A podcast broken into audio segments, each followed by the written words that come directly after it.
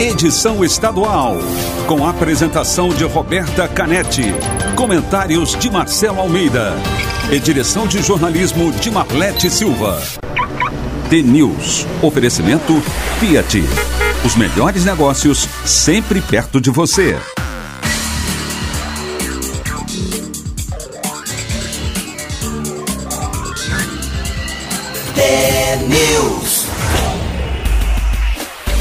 São sete horas, um minuto. Um ótimo dia para você que está sintonizado na Rádio T, a maior rede de rádios do Paraná. Você acompanha agora as principais notícias do dia e participa da programação pelo WhatsApp 41992770063. A gente também está nas redes sociais, Facebook Instagram, TNews no ar. O TNews desta sexta-feira, dia 26 de junho de 2020, começa já.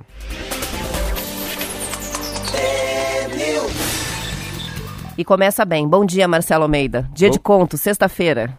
Bom dia, bom dia a todos vocês ouvintes. Sexta-feira, sextou, Curitiba com chuva. A gente aqui no nosso novo estúdio, achando o volume. Hoje eu tive uma manhã diferente. Estava lendo um livro que a gente sempre fala que a gente tem que colocar na vida um pouco de tudo, né? Às vezes, quando a pandemia tem muito disso, você fica sem fazer nada, parece que daí não dá tempo de fazer nada. E quanto mais coisas você coloca na tua agenda, mais coisas você faz um padre amigo meu falava: você tem que ter tua vida espiritual, tua vida pessoal, tua vida familiar, tua vida de trabalho. Então, se tem fosse uma pessoa, uma sociedade anônima. Aí hoje acordei às 4 horas da manhã, estudei até umas 6 da manhã, 6 horas, fui para a bicicleta, já dei uma, uma pedalada de meia hora, já estou aqui na Rádio T. E vamos de conta. Já fiz tudo isso hoje, viu como é que é a vida? A vida Dá é para uma... terminar o programa e encerrou o dia, porque Encerrou já trabalhou. Dia, é. já tô cansado. já fez Mas atividade sabe que eu física. acho que é isso, é, eu acho que essa pandemia faz com que, eu sempre acho que a, cada um muda do seu jeito, mas essa pandemia tem esse poder de mudar as pessoas, né, da gente começar a pensar, fazer diferente e a gente se curtir mais, né, dar mais valor ao tempo, dar mais valor, ah, vai comer, come direito, né, vai nadar, nada direito, vai ler, lê direito, faz as coisas com começo, meio e fim. Faz como fosse o último dia da tua vida mesmo. Faz de verdade, né? Faz como não tivesse o amanhã. Vamos lá. Vamos lá. O Vamos Gilson, o Gilson da, da Poupa Norte, Hum. Marcelo, já está participando com a gente, entre vários outros, na expectativa do conto, dizendo que está com a orelha em pé já para escutar. então vamos de conto. Vamos lá. Um, dois e.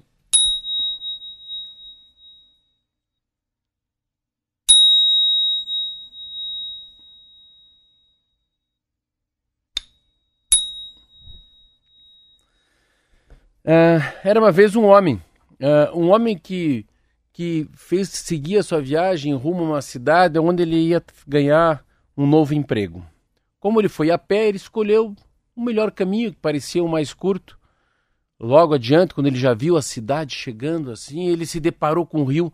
Era um rio muito largo. Ele olhou aquele rio, rio assim, parou, olhou para um lado, olhou, olhou para a direita, depois olhou para a esquerda e viu que também o rio era muito longo.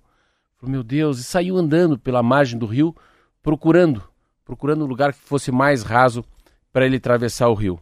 O homem ficou olhando para o rio, ficou pensando, pensando, chegou a várias conclusões. Que ele devia ter uma ponte ali para as pessoas atravessarem. Não, ou que devia ter também uma balsa para a travessia. Ou melhor, que ali não deveria ter nenhum rio. Começou a se despertar e os pensamentos foram para um outro rumo. Não, eu não deveria ter aceitado. Ai, por que, que eu aceitei um trabalho naquela cidade? Não, a cidade deveria ter sido construída desse lado do rio. Ah, alguns desses, desses pensamentos até faziam sentido, por exemplo, ah, era preciso mais uma ponte nesse lugar, sim. Outros pensamentos eram umas tolices, por exemplo. Não, o rio não tinha que estar nesse lugar. Está lugar errado, não tinha nada de estar aqui. Só depois o homem foi, foi, cansou de pensar, de ter raiva, de ter desespero. A mente do homem se aquietou. Ele reconheceu que estava em uma enrascada que talvez precisasse, talvez precisasse mudar seus planos. Aí ele seguiu, seguiu, foi pensar direito no que fazer. Mais tarde, o homem conseguiu, conseguiu chegar do outro lado do rio e se apresentar para o emprego. Demorou muito mais do que ele queria, mas teria demorado mais ainda se ele não tivesse reconhecido que o rio era realidade, pensando com alguma frieza como viver com ele. Esse é um conto do Jorge Bucay, usando esse conto para dizer que diante de um problema muito grande e que não foi criado por nós, dá para dar como exemplo a Covid-19. É natural se angustiar, se revoltar. Aceitar essa realidade nos torna mais fortes para vencer o problema. Uma hora, uma hora o rio atravessaremos e o deixaremos para trás. Esse é um conto da pandemia.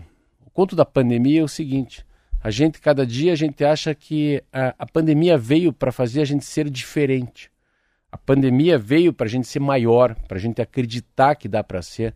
A pandemia vai passar e a gente tem que mudar.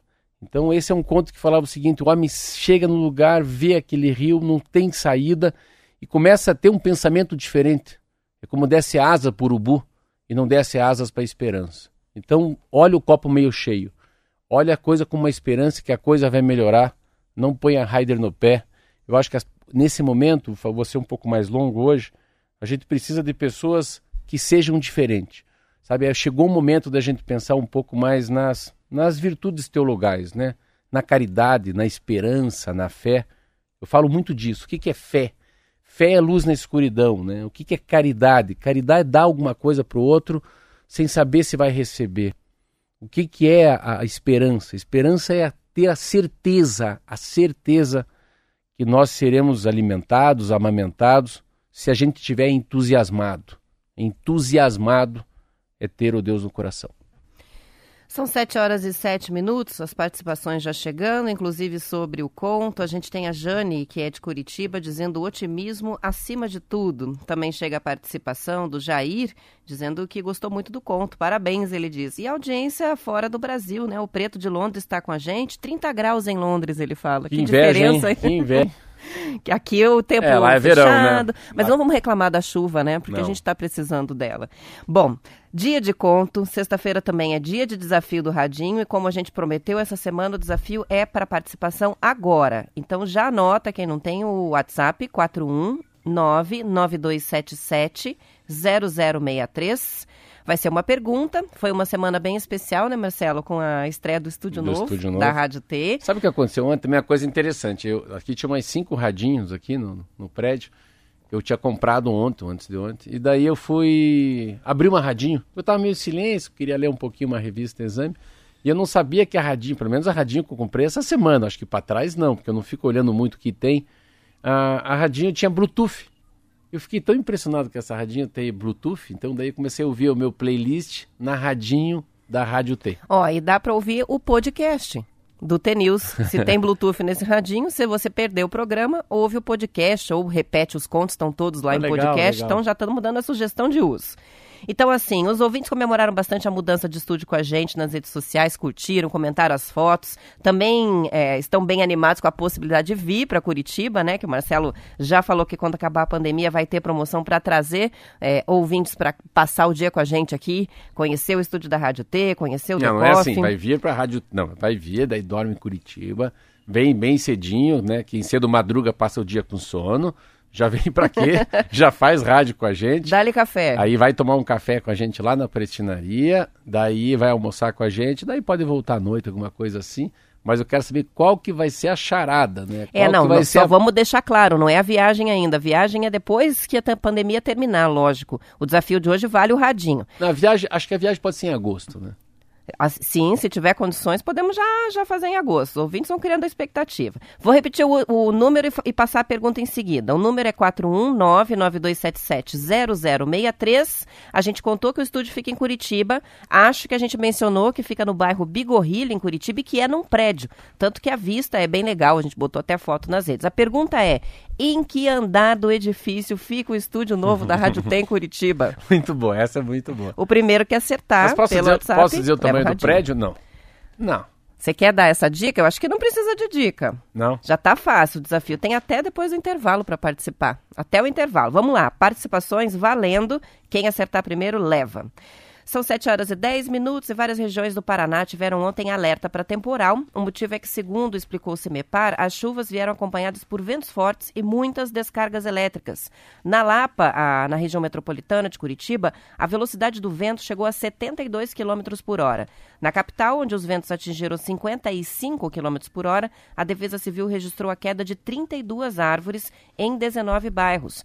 Uma reportagem do G1 mostrou uma piscina de fibra de 8 metros de comprimento por 4 de largura que caiu de um caminhão e provocou a interdição de um trecho da BR-369 entre Rolândia e Arapongas. O motorista do caminhão disse que o vento forte foi o responsável pelo incidente.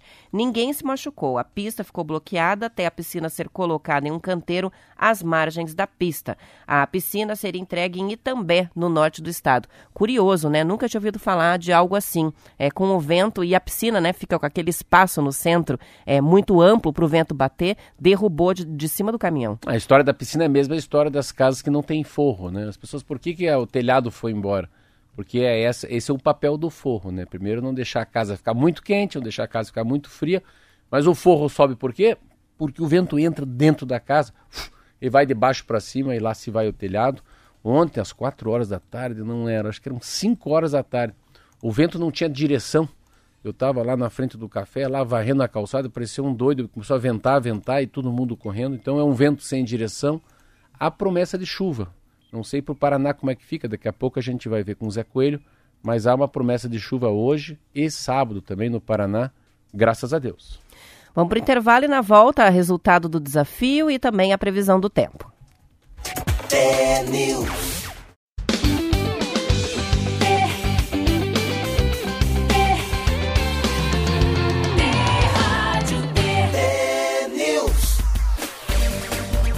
São 7 horas e 17 minutos. Vamos à previsão do tempo com o Zé Coelho. Tempo e temperatura. Olá, Roberta, muito bom dia a você, Marcelo Almeida, aos amigos do Paraná. Com o pé no final de semana, a frente fria que chegou no oeste deve trazer mais chuva nesta sexta-feira e a previsão é de temporais em várias regiões do Paraná. Cascavel. O frio também permanecerá pelos próximos dias e hoje a máxima não ultrapassa dos 18 graus. Agora pela manhã, às 8, a mínima estará em 7 graus, atingindo a máxima por volta do meio-dia. A Pucarana hoje será mais frio que ontem, deve chover a qualquer momento. Mínima 13 graus, máxima 23 graus. Guarapuava, período de nublado com chuva a qualquer hora, mínima 12 graus, máxima 18 graus. Venceslau Brás Pode chover a qualquer momento também, mínima 13 graus, máxima 22 graus. Curitiba, hoje será mais frio que ontem, deve ter pancadas de chuva a qualquer momento, mínima 10 graus, máxima 17 graus. Guaratuba, chuvoso durante o dia e a noite, mínima 15 graus, máxima 22 graus. Não se esqueça, segue o isolamento, distanciamento, hashtag fique em casa, hashtag siga T. Bom final de semana e até segunda, Roberta. Obrigada pelas informações, Zé Coelho. E no Rio Grande do Sul, o tempo chuvoso e o frio que chegou ao estado na madrugada de ontem pode afugentar a nuvem de gafanhotos que vem da Argentina. Segundo o G1, a Secretaria de Agricultura Gaúcha informou que é provável que os insetos fiquem na Argentina ou tomem rumo para o Uruguai e nem entrem no Brasil. Os gafanhotos não gostam de clima frio e chuvoso, Marcelo.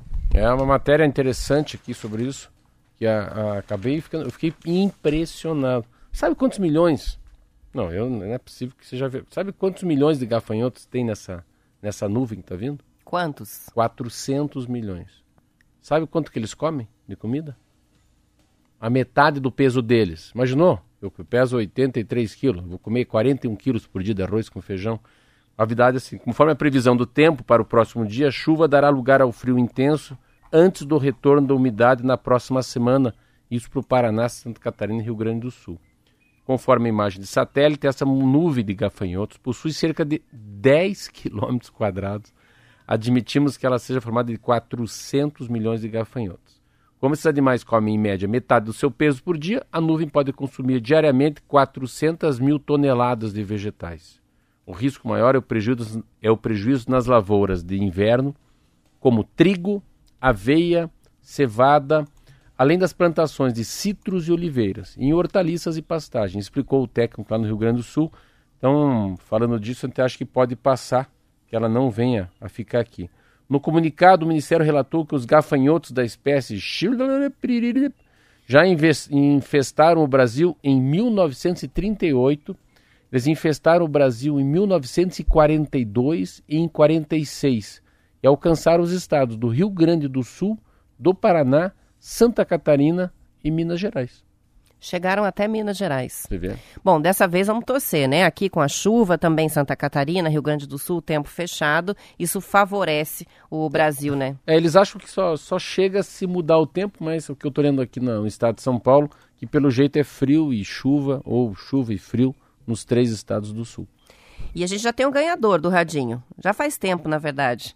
É, logo que, que eu fiz a pergunta sobre em que andar o novo estúdio da Rádio T fica em Curitiba, muita gente acertou. Teve chutes de até de vigésimo andar. Mas o certo, e quem acertou primeiro foi o Luciano de Mauá da Serra, ganhou o radinho, já avisei aqui pelo WhatsApp, 15 andar. A gente está no 15 andar. Parabéns para o Luciano, para todo mundo que participou. Semana que vem tem mais desafio do radinho. São 7 horas e 21 minutos e a Agência Nacional de Energia Elétrica, que regula o sistema no Brasil, determinou reajuste médio de 0,4% para os consumidores atendidos pela Copel mas a tarifa vai ser reduzida. A conta de luz vai ficar mais barata, 0,95% para clientes residenciais, uma categoria que representa mais de 80% da base da empresa, ou 3,8 milhões de famílias. Para o comércio e serviços atendidos em baixa pressão, a redução vai ser de 0,8%. Já os clientes atendidos em alta tensão vão ter reajuste, médio de 1%. A redução foi viável por conta da conta Covid. É uma medida estrutural da ANEEL e do governo federal para garantir a liquidez às empresas fornecedoras de energia elétrica. Qual que é a lógica? Considerando a crise econômica e sabendo que o alto risco de inadimplência pode dar problemas para as companhias de energia, é, segurar os preços até reduzir um pouco para diminuir a inadimplência por conta da pandemia. A energia tem, tem a geração, tem a distribuição, uh, tem também um pouco dessa seca no Brasil que atrapalhou. Acabaram ligando algumas hidroelétricas, opa, é, termoelétricas no país, deixa mais caro, mas a pandemia. A pandemia traz um problema que é. São dois problemas. Primeiro, que se gera muito, ou gasta-se muita energia na pandemia, porque tem muita gente em casa por mais de 90 dias.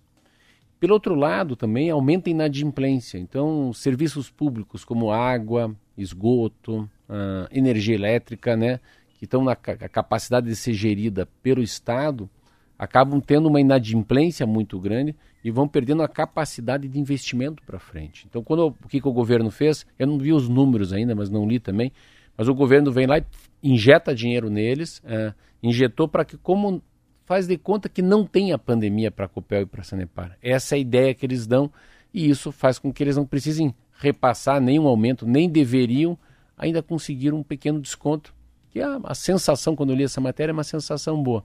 Pelo menos isso não vai aumentar, está é, tá descontada essa coisa de inadimplência, porque vai ter inadimplência. Então é uma maneira do governo calçar, pelo menos, né, o anel que a Agência Nacional de Energia Elétrica deu uma calçada nas grandes companhias de energia dos seus estados. São 7 horas e 23 minutos. Daniel participa com a gente e acho que vamos ter que fazer uma apuração aqui com relação a, ao desafio do Radinho. Eu tô brincando, tá? É, a, acionar o VAR. Ah, é, o Ele VAR. diz o seguinte: eu já tinha dado a resposta no dia 23. Uh. e é verdade, tá lá. A resposta é 15. Ele mandou essa mensagem no dia 23, na terça-feira, mas, mas, é porque por era outra pergunta, né? eu acho que era a pergunta de quantas toneladas é, movimenta no, no, na Ceasa de alimentos, Nossa. alguma coisa assim. Mas é curiosa, curiosamente a resposta que ele deu era 15, ele tá brincando, mas ele disse assim, ó, respondi antes, eu já respondi antes da pergunta, dia 23. Vamos, vamos consultar o árbitro é, e depois a gente traz a apuração. Ah, vamos falar das universidades federais que estão conduzindo pelo menos 823 pesquisas relacionadas ao novo coronavírus. Além disso, laboratórios universitários estão produzindo álcool e equipamentos de proteção individual, como protetores faciais, máscaras e aventais. O papel das universidades é importante nessa pandemia. O balanço é da Associação dos, dos Dirigentes das Instituições Federais de Ensino Superior é, que diz que as universidades produziram até o momento quase um milhão de litros de álcool gel e um milhão de litros de álcool líquido, mais de 160 mil protetores faciais. Há também 53 laboratórios fazendo testagem para o novo coronavírus. Nos hospitais universitários, 2.200 leitos normais e 500 leitos de unidade de terapia intensiva, UTI, estão sendo usados para atender pacientes da pandemia. Esse engajamento, Marcelo, também está acontecendo nas universidades estaduais do Paraná. A UEL é uma das três universidades brasileiras com mais pesquisas publicadas sobre o novo coronavírus no Brasil, junto com a USP e com a Unesp de São Paulo. O pró-reitor de pesquisa e pós-graduação da UEM, da Universidade de Maringá, Clóvis Cabreira Jobim, explicou que as universidades têm pessoal e equipamentos e que vários pesquisadores já trabalhavam com temas que interessam neste momento. Mais de 90% de toda a produção científica brasileira é feita em universidades públicas. Muito legal, porque a, a, essa capacidade científica, a, a ciência, né, da academia, das universidades, principalmente nas estaduais, já que o Paraná tem essa, esse know-how que elas têm, as universidades estaduais sempre bem ranqueadas. Você vê quanta coisa tem daqui para frente para aprender e para descobrir. Eu li ontem exemplo. Vai voltar o canudo. Lembra que a gente falava muito que o canudo está poluindo os oceanos, as baleias estão morrendo? Então, quanto que se gerou já de lixo plástico nessa, nessa pandemia e vai gerar mais? O certo não é aquilo, não, não use. Não, é reciclado. Não, use teu vidro. Não lave. Não use o mesmo copo. Leve. Agora não. Agora o plástico passou a fazer parte da vida das pessoas. Em relação à pandemia, que eu acho que o mais interessante é que eles vão focar numa coisa que é o bem-estar social, que é a saúde das pessoas. Né? Eu estava fazendo ontem um debate sobre as pessoas com algum amigo meu que acha que as academias podem ficar 90 dias fechadas. Eu falei assim, mas será? Será que não é o momento da gente ganhar imunidade? Estou falando uma besteira, claro, que não vai ficar na academia todo mundo espirrando e suando em cima do outro. Mas às vezes eu acho que esse é o momento de fazer atividade física. E esse é o momento de criar uma, uma nova imunidade contra um segundo ciclo que pode ver, uma segunda onda da Covid-19. Então você tem tanta coisa para estudar daqui para frente, a ciência, né, o estudo, o desenvolvimento, as pesquisas vão valer tanto. E vê como é que é. No começo do governo Bolsonaro, esse troço estava assim. Todo, todos os ministros da educação estavam até debochando desse assunto. Havia uma desvalorização né, do ambiente acadêmico, da pesquisa, da atuação das universidades, meio que geral, né, inclusive envolvendo é, o eleitorado do, do, do, presidente Jair Bolsonaro. E como mudou, né? E mudou, como mudou. mudou muito. E interessante também ontem, a gente anunciou aqui que a gente estava até na expectativa de ter um secretário de Estado aqui do Paraná, como ministro da Educação, mas deu, deu mal, entrou água no chope aí. O novo ministro da Educação é derrota para os olavistas, que são os seguidores do Olavo de Carvalho, e a vitória para militares. Então é um homem chamado, estou aqui sem óculos agora, mas ele acabou virando ministro, o ministro do Bolsonaro foi tirado do MEC, e chefiava o Fundo Nacional da Educação. Carlos Alberto Decotelli é, é uma derrota enorme de muita gente. Eu achei muito Surpreendeu, legal. né? Porque não era um dos nomes que estavam circulando, que estavam entre os cotados. A gente falou tanto sobre o Feder aqui do Paraná ao longo dos últimos dias, todos os jornais também falaram, porque ele sinalizou que poderia nomear o Feder e no fim é o Decotelli, o novo ministro. Aí uma frase dele, a frase dele é muito legal. Anúncio foi adiantado ontem para o Estadão, o escolhido prometeu aplicar ciência e gestão especialistas na área esperam melhorar o diálogo. Então, esse é um criador de pontes mesmo, né? Esse veio com a bandeira branca, que é a bandeira da paz, parabéns. Aí o Bolsonaro deu uma acertada, acho que muito grande. Ele é um militar da reserva, né? É conservador, tem o perfil conservador, mas tem uma grande formação acadêmica, inclusive pós-doutorado na área de economia, né? Então, formação acadêmica tem. Ele falou o seguinte: eu, como é que o senhor se define como um cidadão? Eu sou um gestor de finanças e administração. Não tenho competência para fazer adequação ideológica. Muito bem, está aí então a nomeação do ministro, uma semana decisiva nessa área e vamos ver os próximos passos, né? Se efetivamente alguma coisa na área de educação vai ser feita agora. É, em, em, primeiro desafio é resolver a questão do Enem, né?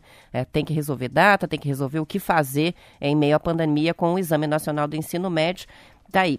São 7 horas e 29 minutos, tempo para mais nada, Marcelo. Mais já nada. temos que terminar a edição estadual. Passou rápido a semana. Um bom fim de semana para os ouvintes de todo o estado. Muito obrigada pelas participações, pelo engajamento também nas redes sociais. Bom descanso e até segunda-feira. Bom final de semana, fica com Deus, se cuida. Segunda-feira às 7 horas. Marcelo Almeida e Roberta Canetti na Rádio T.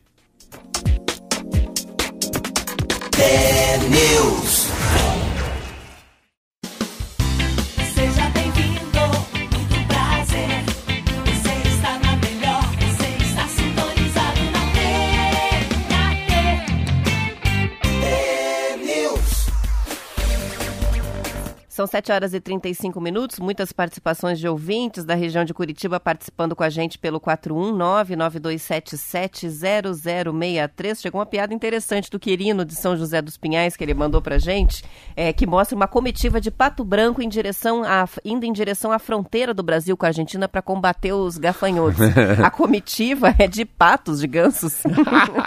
Então, é o exército que está indo lá para combater essa praga. Muito, muito divertido. Foi é, a participação do Querino. E a gente também tem participação do Vinícius, de Fazenda Rio Grande, é, que mandou a, a resposta correta do desafio do Radinho, mas depois do ganhador, né? Ele dizia, o Radinho é meu. Ele diz que ouve todos os dias, fica informando, fi- informado com o T-News diariamente. Chega também a participação, já conhecida dos outros ouvintes, da Regiane, que é carreteira em Fazenda Rio Grande, é aquela que assistia desde os comícios do Marcelo Almeida, mandou foto pra gente, diz que não tem rádio em casa, ouve pelo telefone e no caminhão mandou foto aqui do painel do caminhão onde ela acompanha todos os dias o T-News. Mas falar nisso, acredita? Você acredita que o caminhão que eu dirigi capotou? Lembra um, A- um aquele coisa caminhão vermelho? mais lindo do mundo capotou? Eu fiquei ontem eu fiquei parado assim ouvindo, né, ver o que, que ele ia falar. Nossa, ele capotou, me deu uma pena. Eu andei numa Scania. Olha, você não vai ver aqui, mas olha as fotos da Scania tombada. Até tem um áudio, ele é o nosso ouvinte, graças a Deus não se machucou. Ó. Já que é caminhoneiro. Ah, aqui. Coitado, o cara aqui, não, desculpa, aqui é, tava tirando ele lá do, do acidente. É, acabou se acidentando. É um ouvinte nosso, muito amigo, muito querido. Tio, Marcelo. Ó. Tá joia? Obrigado aí pelas palavras. Ah, e o caminhão tava carregado de cal. Cal para construção, cal virgem e cal hidratado. É ali, município de Cantagalo. Passa a ponte do Rio Cavernoso ali, uns 500, 600 metros para cima. O caminhão deu uma desequilibrada ali, balançou e tombou. Não sei o que que foi que Tadinho, né? Tadinho, Que interessante. Pra- Notícia ruim. Pra quem não entendeu, é o seguinte, eu tava na Rádio T lá de Pinhais e eu tenho apa... sou apaixonado por caminhão, acho umas coisas mais... E eu falo isso porque quando eu tinha 18 anos eu falei pro meu pai que não ia fazer engenharia, que eu ia ser motorista de caminhão, porque eu fiquei com inveja de um amigo meu que eu conheci lá na Austrália, com 17 para 18 anos, que o irmão dele carregava cam- geladeira de Joinville para a Feira de Santana. Eu fiquei imaginando você com 18 anos carregando geladeira numa Scania, assim, num Volvo. Eu tô na Rádio T, chega lá o Zé Augusto. O Zé chega e fala, ó, tô de carro aí, vamos dar uma volta de caminhão de caminhão. E eu sempre achei que era um 1113, um Mercedes-Benz, um Iveco, as coisas mais normais. Chego lá fora da Rádio T, faz uns 10 dias, tinha uma Scania 2020. Falei, não acredito. E ele falou, você sabe dirigir? Falei, claro, é metido, né? Claro, bora. E é seis eixos, né? E perto da Rádio T, para quem não sabe, Pinhais era muito. As, cur- as ruas são muito curtas. O caminhão é muito longo, então tudo você tem que abrir muito e virar. para não pegar, né? Os pneus, a roda nas. Então. E eu ainda tinha combinado com ele. Ah, meu Deus. A gente ia em agosto fazer uma viagem para Medianeira. Então eu pensei, vou fazer rádio do interior, vou até Medianeira, carrego e volto. E a gente ia deixar, acho que daí ia soltar lá na- no Porto Paranaguá. Enfim, Bom, com certeza tem seguro. vai ter mais. E ele e- vai resolver a situação agora. Mas é. uma notícia ruim. É, nosso ouvinte. Então fica com Deus, tomara que dê tudo certo. São 7 horas e 39 minutos, sem participação também do Edson do Campo Comprido, dizendo Curitiba hoje com cara de Curitiba. Uma garoa gelada, friozinho. Quem tá falando isso? É o Edson. Edson, eu acabei, mas assim faz meio segundo que eu virei para a esquerda, eu olhei para Curitiba, falei, meu Deus, que cidade curitibana agora. E ele falou a mesma coisa, e tá mesmo, daqui da janela do estúdio, do 15º andar, agora os ouvintes já sabem em que altura a gente tá, é, tá com cara de Curitiba mesmo. E uma é- coisa interessante também, assim, né? hoje eu acordei às quatro, às cinco e meia, fui pedalar, mas é noite de verdade também. E já chegando na rádio, aqui 10 para as 7, Roberta, também era noite. Ô, ele parei o carro, falei, ah, será que eles estão aí já? Será que já subiram para o estúdio? Agora sim, essa, essa é a diferença né, do inverno, né? Para outra, o inverno de fato o dia fica mais curto. Vamos de notícia, os números da Covid, que a gente registra todos os dias para atualizar o- os ouvintes. A Secretaria de Estado da Saúde confirmou ontem 851 novos casos no Paraná. Foram 17 mortes causadas pela Covid no Estado. O Paraná está somando 17.618 diagnósticos positivos, com 4.780 pessoas curadas. O número total de mortes é 526. Várias cidades do Paraná vão ter medidas mais restritivas no fim de semana, como Pinhais, na região metropolitana, que vai fazer lockdown no domingo, e Ponta Grossa com toque de recolher a partir da noite de hoje. O Ministério da Saúde registrou 1.141 mortes ontem, elevando o total de brasileiros que morreram com a doença a 54.971. Também foram contados 39.483 novos casos da doença. O Brasil está com um total de 1.228.114 casos de Covid-19. Um que está dando muito resultado já, como é, como é rápido o resultado de fazer a lição de casa, é a lei seca toque de recolher. Você vê que interessante isso, uma coisa que ah, há 90 dias atrás, 60 dias atrás, Roberto, a gente não falava sobre isso, né? Você vê, você falava de fechar o mercado, enfim, eh, não poder levar criança num supermercado, álcool gel, distanciamento na, na fila da Caixa Econômica, mas a gente não falava da causa. Você vê que interessante, eu acho muito bacana a gente ter como a, tudo é mutável e vai mudando. A causa do aglomeramento não é o aglomeramento, é a cachaça. É óbvio. Você um dia falou isso. Então, se a cerveja, o álcool, e uma coisa cultural do Brasil, né, um caldinho de feijão, um pinhão, um quentão une as pessoas, você tem que tirar o produto. Se não tem o produto, não tem as pessoas. Então é como fosse mel, né? Eu sempre falo. Uma vez o Jaime Lerner, ex-governador, ex-prefeito de Curitiba, falou: quando você solta uma gota de melado, um monte de formiga vem. E ele falava isso para o urbanismo. Quando você faz uma coisa que é muito legal, faz uma compultura urbana, tem um botequinho legal, que tem um espetinho, ou que tem lá um, uma, uma, uma, uma empadinha gostosa, todo mundo vai. Então é um pouco disso, né? Você tem que destra... Não dá para fazer coisas legais, não porque pode senão fazer coisas aglomera. legais. E a história da, do toque de recolher é uma coisa que para mim toque de recolher sempre eu lembro um pouco assim num livro que eu li chamado Cinco Esquinas, do Mário Vargalhosa, que acontece no Peru. Tinha um toque de recolher às 10 da noite sempre. E esse livro era tão forte que quando se fala de toque de recolher, eu falo, "Ih, será que estou no Peru? Então é um livro, não tem nada a ver com nada a ver, mas assim, toque de recolher, para mim tem uma sensação que "Ih, a rota vai passar aí, o Rotan, o Bop vai me pegar. Então eu, eu quando fala toque de recolher, parece que assim, lembra um pouco... Não é um vai para casa Não. doce, é vai para casa, É igual mo- do Mourão. É, é o bom dia. bom dia! É o bom dia do Mourão. Isso mesmo, você foi bem nessa. Sintonia aqui na Rádio T. São 7 horas e 42 minutos e uma campanha das empresas de ônibus do transporte coletivo de Curitiba, Marcelo, está gerando polêmica, principalmente nas Seu redes Jaguara. sociais. É, exatamente. Para chamar a atenção da população sobre a importância do uso de máscara e do distanciamento nos ônibus, eles usaram a frase de efeito, não seja Jaguara. De acordo com uma reportagem da CBN Curitiba publicada no Paraná Portal, o presidente da Associação Comercial do Paraná, o Camilo Turmina, não gostou e criticou o tom que considerou agressivo. Ele achou que chamar o passageiro de Jaguara é muito pejorativo e retrucou dizendo o seguinte: que quem é Jaguara é quem instituiu a lei que obriga o empresário a dar vale transporte com validade de vencimento, deixando todos os funcionários do comércio reféns do transporte coletivo, que, segundo ele, tem má qualidade e está com um problema de aglomerações em plena pandemia. Pois a Comec, a coordenação da região metropolitana, respondeu e na nota ressaltou que a ACP não faz a mesma cobrança que está fazendo da qualidade Ixi, do sistema de transporte que, que essa lavação de roupa, hein? Exatamente. Na hora de garantir que os associados cumpram o funcionamento do comércio, porque a gente sabe que em Curitiba não está sendo respeitado o horário de comércio do decreto para evitar aglomeração. Enfim, virou uma lavação de roupa suja. Além do termo jaguara, que as empresas justificaram que escolheram porque é genuinamente paranaense, para chamar atenção mesmo, eles também estão usando o termo piá de prédio, que é para criticar os que continuam fazendo festas e aglomeraçções. Ah, eu Tá vou te aí a dizer, cara, eu, eu acho muito bom. Não é pouco bom. De 0 a 10, olha, pode trazer aqui na Rádio Teu que eu quero entrevistar quem inventou. Porque, assim, é, tem coisas que, assim, piá é piá de prédio. Eu, o Kobe me chama de Nutella. Aí o outro me chama de cabeça de ovo. O outro me chama de aeroporto e mosquito. Você acha? Você acha? Com 53, 54 anos eu vou levar a sério isso? E é uma maneira legal, assim, a maneira de ser o seu jaguar. Eu adoro falar chamar os caras, é um jaguar, hein, rapaz? O cara olha, tá comigo, olha pra, olha pra mini saia da moça. Como você é jaguara, rapaz?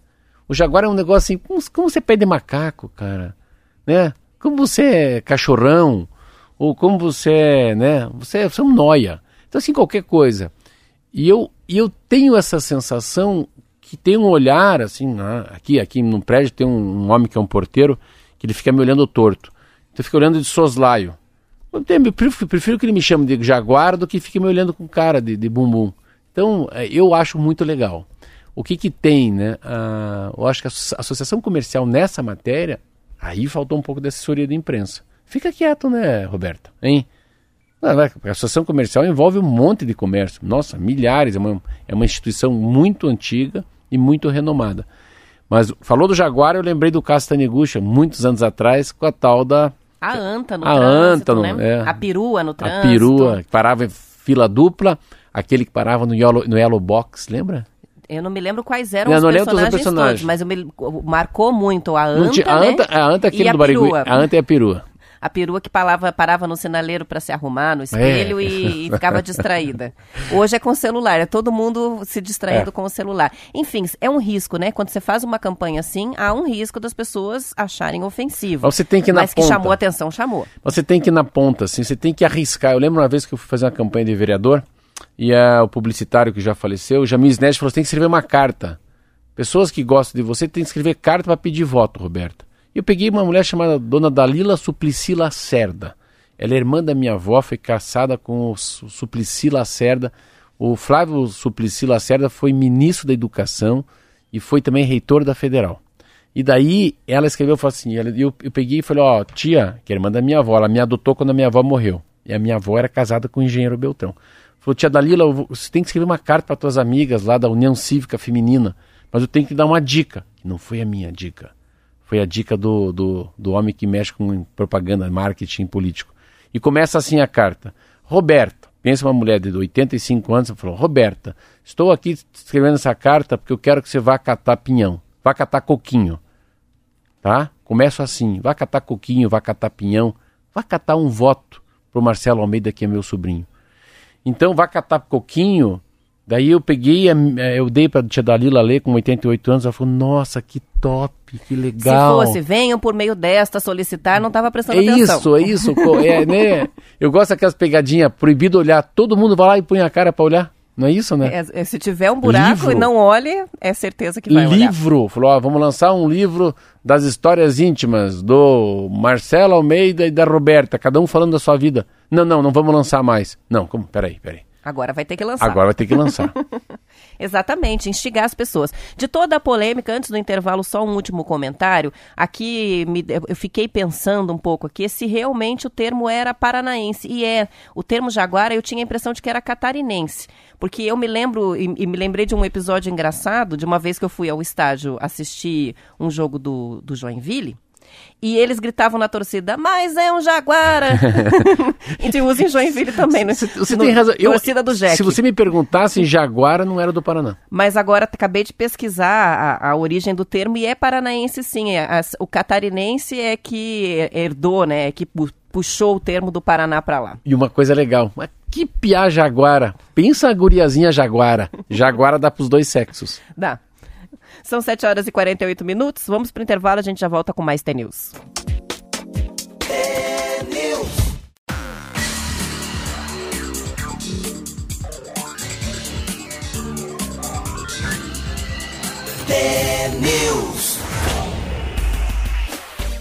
O ouvinte Jurandir está participando com a gente, colaborando com a, com a lembrança da campanha que tinha os animais no trânsito, e ele disse a perua parava na fila dupla.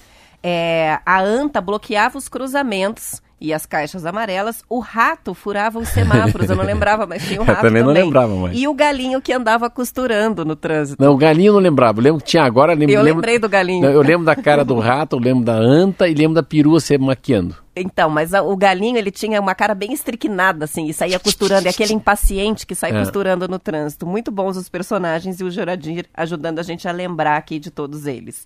Vamos falar agora de vacinação, mas contra a gripe, porque a partir de hoje o saldo remanescente da campanha de vacinação contra a gripe está disponível para toda a população de Curitiba enquanto durarem os estoques.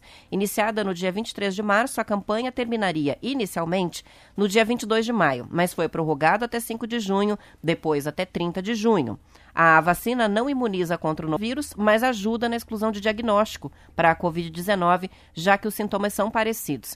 A meta nacional, Marcela, era imunizar 90% do público-alvo. Em Curitiba, a cobertura entre idosos e trabalhadores da saúde alcançou 100% rapidamente, mas alguns grupos ainda não atingiram a meta e chama atenção o percentual baixo. Entre as crianças de 6 meses a 5 anos completos, a cobertura não chega a 40%. Entre as gestantes, 31%. Mulheres no pós-parto, 71%. Doentes crônicos, 49%. E professores, 63%.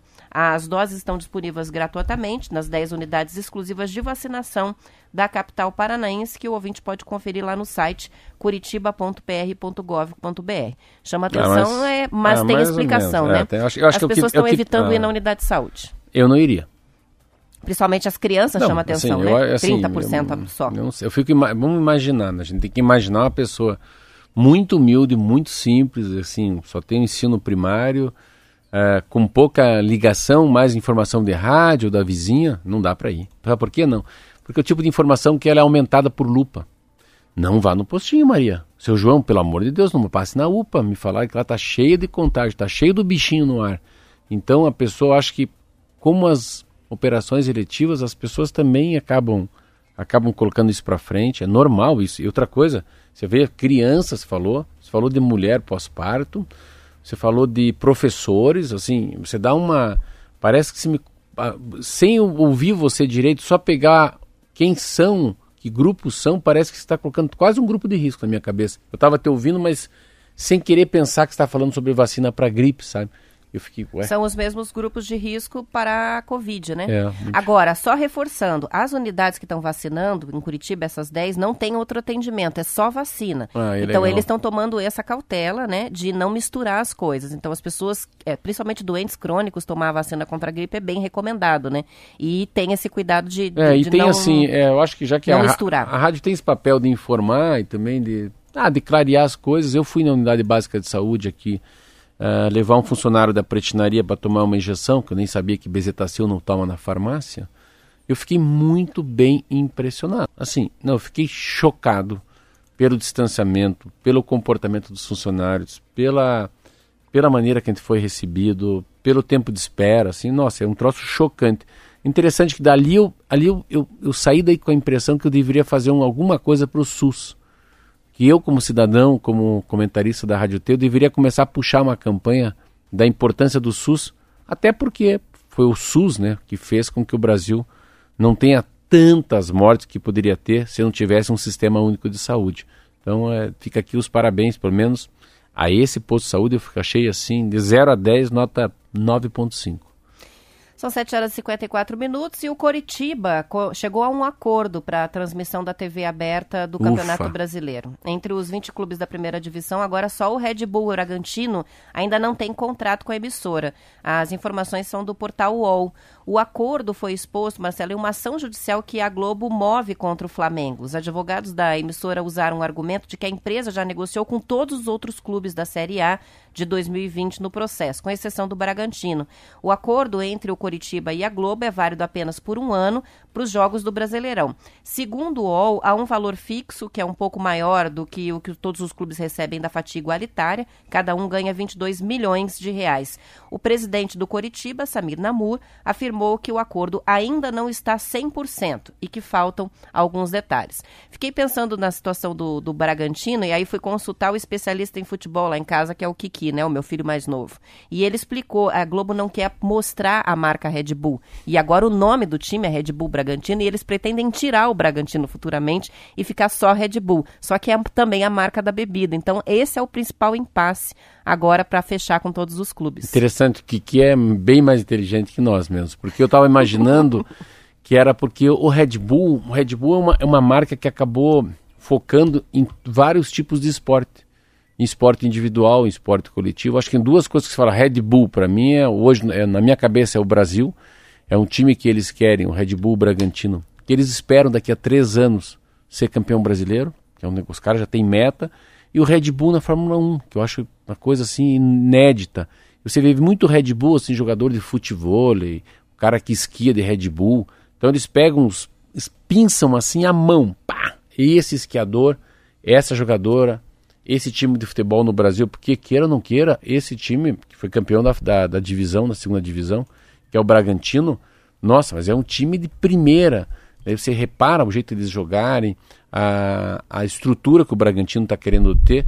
E mais do que isso, essa visão de águia, né? Eles falaram, gente vai subir para depois ir para as cabeças. Sabe que 2020 não serão campeão brasileiros, mas em 2022 a meta é ser campeão brasileiro. Vim forte mesmo, né? Eles estão Vem. montando o time para vir forte para as próximas temporadas. Agora paralisou tudo, né? Eu tava achando que. Eu achei, pensei o seguinte: ao, ao contrário do Kiki, que é o filho da Roberta, eu pensei que era o seguinte, Roberto. Não, a gente tem tanta grana que a gente. Ah, que faz desdém para a Globo. Então, mas não é bem isso. Mas, por outro lado, em relação à Globo, achei que a gente não ia mais voltar a ver Campeonato Brasileiro, Campeonato Paranaense pela Globo. Eu fico muito feliz porque a abstinência de futebol, para mim, é a mesma abstinência de quem toma cachaça que é alcoólatra. Então, a volta do Campeonato Brasileiro pós-pandemia, nossa, para mim, assim, é, um, é, um, é, um, é o que eu queria escutar da, da, da Para televisão. muitos brasileiros, né? E para a gente fechar, uma, uma notícia bonita, romântica. Uma Uhum. reportagem do Bem Paraná eh, dessa semana, Marcelo, que mostrou como a moda das serenatas em tempos de pandemia está salvando vários músicos de Curitiba que estavam sem alternativa para as apresentações ao público. A categoria dos músicos foi uma das primeiras a sentir o impacto da crise do novo coronavírus e não tem previsão de quando vai poder voltar à rotina de shows. Artistas de diferentes gêneros musicais estão fazendo as apresentações como presentes de aniversário, de bodas, outras Legal. ocasiões. Segundo a matéria, a Serenata Curitiba das violinistas Iris Nopfos e Carol Sali, por exemplo, está com os pedidos em alta. Elas atuavam há 15 anos em bares e festas e agora estão fazendo só a serenata. O músico Fábio Elias, que muita gente conhece, vocalista do Hellis Pública, também está se virando com um novo nicho. Ele tocava em vários bares da cidade e encontrou nas serenatas uma forma de ganhar dinheiro. Como as encomendas geralmente são de amor, ele tem tocado Roberto Carlos e Tim Maia, que- mudando o repertório. Eu ia cantar essa que eu só sei cantar esse refrão. I believe I can fly. I believe I can touch the sky. Serenata é uma coisa antiga. Isso é uma coisa que é engraçada. Essa pandemia está trazendo como é e- e- esse tipo, esse nicho de pessoas eles são muito atingi- atingidos pela pandemia. É assim, é brutal. Músico, né? Músico da noite, Não né? tem o que fazer. Não, o assim, músico que toca pensa em bar, aquele cara, não né? Ou pode até pensar no outro, né? Aquele que é um trio, né? Um duo, né? Ali tocando um jazzinho com violino, né? Orquestra A sinfônica. própria orquestra, filarmônica, não tem o que Orquestra fazer. sinfônica, teatro, cinema. E essa eu acho que só vai voltar a dar uma, uma respirada depois que vira a nossa vacina contra a Covid. Só que antes da Covid são 7 horas e 59 minutos. Que eu fico vendo, quem não sabe, eu fico vendo nas minhas costas aqui o número. Antes o Marcelo ficava de frente pro relógio, agora ele fica de costas pro relógio. Só que, eu enxergo. É que eu olho o teu olho. Olhando o teu olho, eu sei que você está olhando o... Já tá acabando. São 7 horas, 59 minutos, 43 segundos e a gente termina o TNews por aqui. Um ótimo fim de semana, bom descanso, responsabilidade aí, pessoal, que tá, a gente tá perto do pico, logo começa a descer, vamos ser otimista, mas vamos ser positivo e responsável. Como né? fala o homem, ó jaguarada. Álcool gel. Não seja jaguara. Não seja jaguar, hein? Álcool gel na mão, lava a mãozinha e máscara no rosto. E bom fim de semana. Beijo.